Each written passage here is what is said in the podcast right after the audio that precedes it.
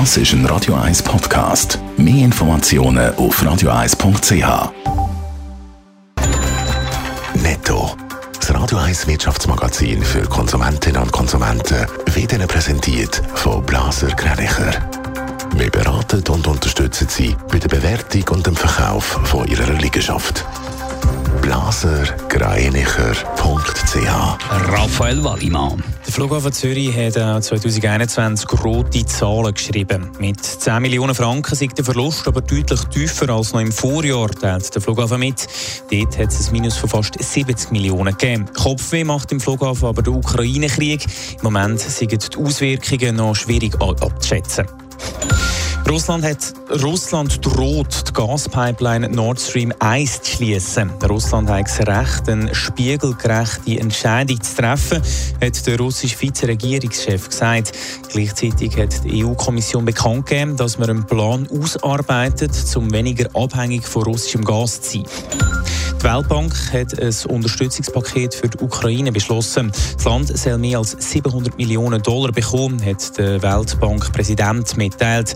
Mit dem Geld soll die Ukraine zum Beispiel die Sozialleistungen und die Mitarbeiter im Gesundheitswesen finanzieren können. Der starke Schweizer Franken macht der Wirtschaft eigentlich mehr zu schaffen. Wegen dem Ukraine-Krieg ist der Franken im Vergleich zum Euro so stark wie schon lange nicht mehr. Raphael Wallimann, was sagen die Experten? Bleibt der Franken in der nächsten Zeit so stark? Von dem geht zumindest Martin Neff, Chefökonom der Raiffeisenbank, aus. Vorletzte, Woche, vorletzte Nacht ist der Euro zum ersten Mal seit sieben Jahren unter den Wert vom Franken gesunken.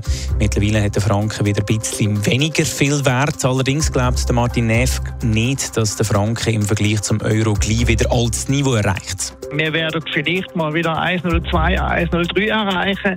Auf lange Tour bin ich aber überzeugt, dass selbst die Parität noch nicht unbedingt das Ende der Fahnenstange sind, sondern dass wir allenfalls sogar noch günstiger zu einem Euro kommen. Der Franken ist eine sichere Währung.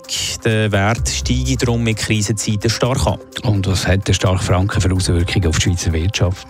Ganz stark trifft es den Export und den Tourismus. Die haben sich erst gerade von der Corona-Krise erholt und jetzt kommt schon der nächste Schock. Aber ein starker Franken ist nicht nur schlecht, sagt Martin Neff. Jetzt gerade in Bezug auf die hohen Energiepreise, wir sind nicht ganz so arg getroffen wie andere Länder, weil wir eben tendenziell über den Währungsvorteil wenigstens ein bisschen weniger zahlen im Schweizer Franken. Außerdem dürfen wir nicht vergessen, dass der starke Franken eigentlich eine Art Lobeshymne ist auf die starke Schweizer Wirtschaft. Netto, das Radio 1 Wirtschaftsmagazin für Konsumentinnen und Konsumenten.